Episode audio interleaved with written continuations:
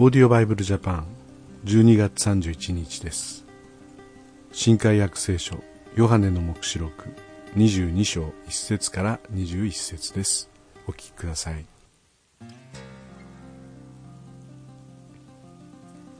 見つかいはまた私に水晶のように光る命の水の川を見せた。それは神と子羊との御座から出て都の大通りの中央を流れていた。川の両岸には命の木があって十二種の実がなり毎月実ができた。またその木の葉は諸国の民を癒した。もはや呪われるものは何もない。神と子羊との御座が都の中にあってそのしもべたちは神に仕え神の御顔を仰ぎ見る。また彼らの額には神の名がついている。もはや夜がない。神である主が彼らを照らされるので彼らには灯火の光も太陽の光もいらない。彼らは永遠に王である。見つかいはまた私にこれらの言葉は信ずべきものであり真実なのですと言って。預言者たちの魂の神である主はその見つかいを使わしすぐに起こるべきことをそのしもべたちに示そうとされたのである。見よ私はすぐに来る。この書の予言の言葉を固く守る者は幸いである。これらのことを聞きまた見たのは私ヨハネである。私が聞きまた見た時それらのことを示してくれた見つかいの足元にひれ伏して拝もうとした。すると彼は私に言った。やめなさい。私はあなたやあなたの兄弟である預言者たちやこの書の言葉を固く守る人々と同じしもべです。神を拝みなさい。また彼は私に言った。この書の予言の言葉を封じてはいけない。時が近づいているからである。不正を行う者はますます不正を行い汚れた者はますます汚れを行いなさい。正しい者はいよいよ正しいことを行い生徒はいよいよ聖なるものとされなさい。見よ私はすぐに来る。私はそれぞれの仕業に応じて報いるために私の報いを携えてくる。私はアルファでありオメガである。最初であり最後である。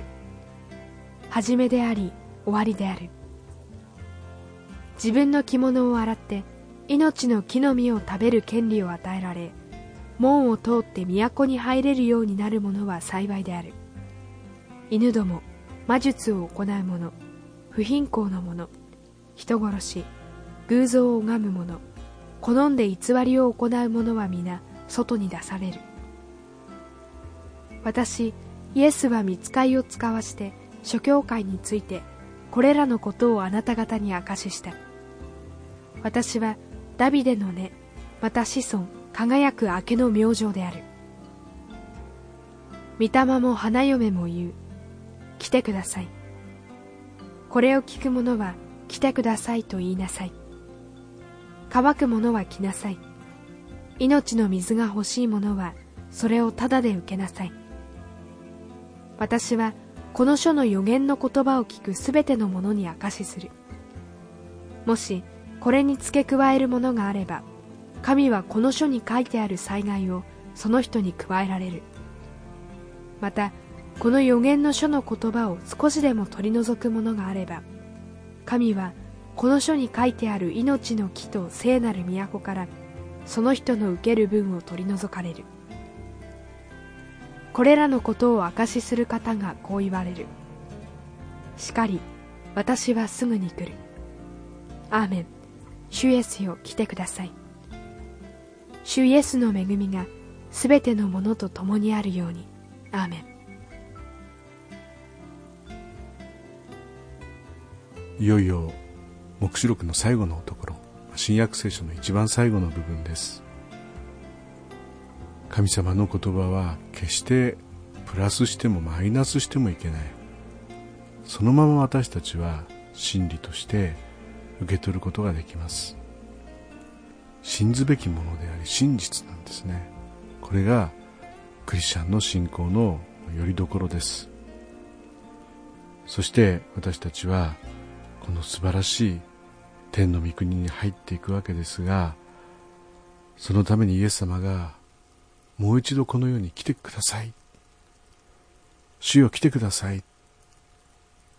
イエス様が再びこの地上に来てくださることを待ち望む、まあ、再臨を待ち望むと言いますけどもそれがまたクリスチャンの大きな希望であるわけです。